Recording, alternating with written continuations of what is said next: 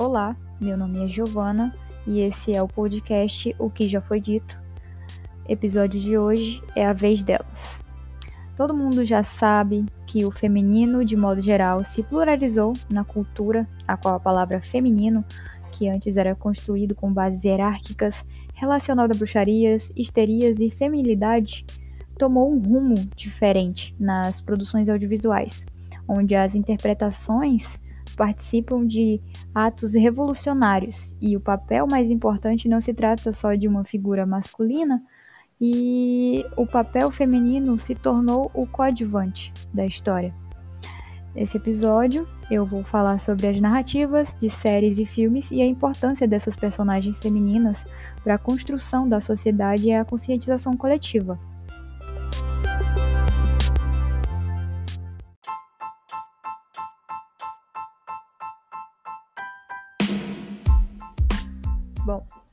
Todo mundo sabe que desde o princípio a sociedade humana ela tem sido machista e patriarcal. E a representação feminina nessas artes não foge do padrão, né? Vista sempre como um complemento dos personagens masculinos nas obras cinematográficas e audiovisuais no geral, as mulheres tentam conquistar o espaço dentro desse, dessas produções e fugir o máximo possível dessas fortes é, sexualizações e estereótipos que são impostos pelos homens. Uh, em obras audiovisuais, o sexo feminino era submetido aos papéis de espetáculos eróticos, enaltecidas sempre pela beleza, o seu charme e o seu glamour. E, contudo, à medida que essas narrativas iam tomando as suas proporções, existia sempre o cara, né? Que ela vai se apaixonar, que ela vai se casar e que vai acabar se tornando uma propriedade dele. E então os seus aspectos característicos, como sua beleza, o seu glamour, o seu charme, deixam de ser sua prioridade e acabam se tornando é, uma representatividade vulnerável, uma figura dependente do homem. Isso não só antigamente, mas também hoje acontece muito com esses roteiros mais tradicionais, o qual o herói tem que ser o homem e a mulher a mocinha, é sempre a mais a personagem secundária que vai se apaixonar por ele. E são essas a, as idealizações masculinas que são impostas no, nesse meio. E o público masculino tem a sua própria perspectiva do que é ser uma mulher. E eles colocam esse tipo de lógica à prova nas produções. E assim nascem essas personagens femininas que, que a gente está habituado a, a ver nessas produções. E falando em contexto de idealizações masculinas, a gente consegue analisar, por exemplo, os animes e os HQs, os quais é, são produzidos, criados por homens, e eles colocam essas personagens femininas em um instrumento de sexualização e estereótipos e erotização super exagerado. Então, por isso que por ter muita por ter muito público é, voltado para esse tipo de gênero, é, esses processos que a gente encontra ver uma personagem feminina ser emancipada, ser empoderada, ela acaba que gera um certo tipo de crítica nesse universo. De acordo com a pesquisadora Anne Kaplan, é, ela destaca três tipos de personagens femininas nos seus estudos. A primeira seria a mulher cúmplice, que assume a postura frágil, que seria a vulnerável.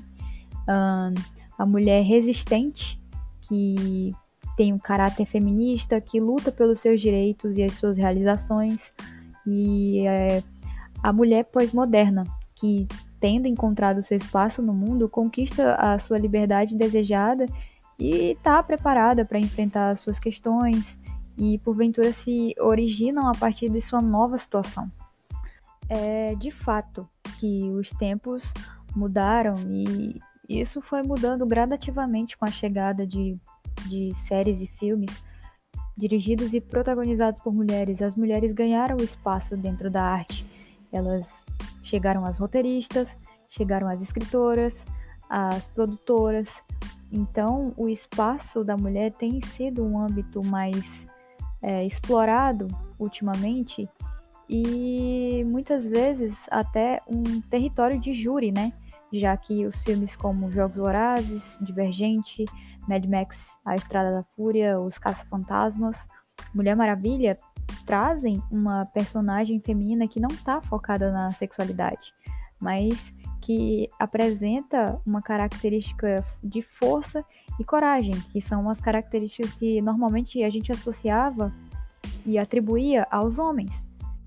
Séries como As Telefonistas, que se passa em uma outra década, é, apesar de felizmente a gente ter passado por, por muitas dificuldades, em muitas delas a gente regrediu é, como por exemplo também Coisa Mais Linda, que seria a série brasileira e uma versão nacional das telefonistas é, que se passa no Rio de Janeiro na década de 50 ou 60.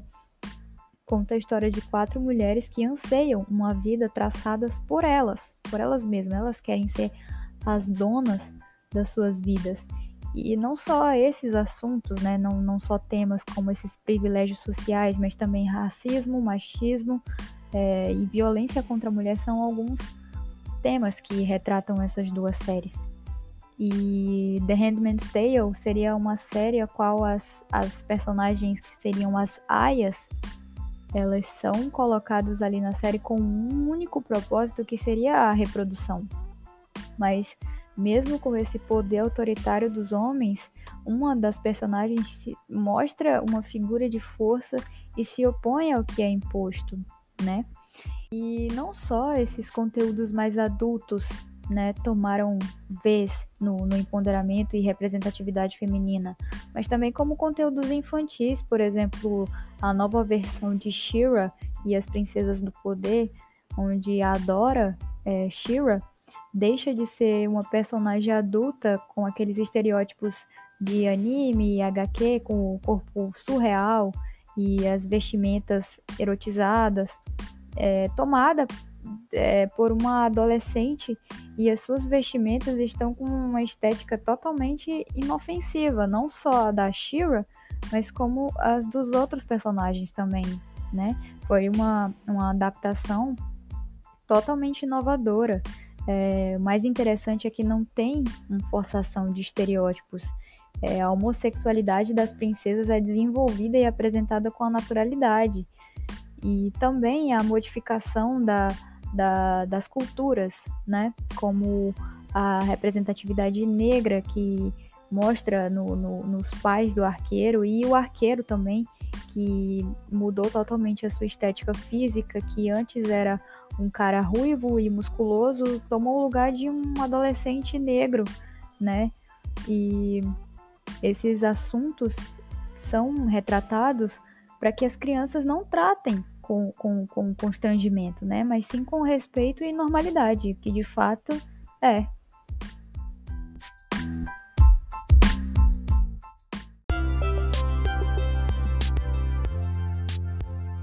E esse foi o nosso episódio, é a vez delas.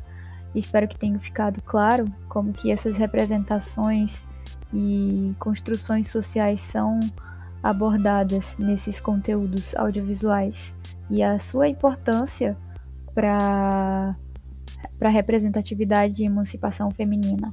Espero que tenham gostado. Até o próximo episódio.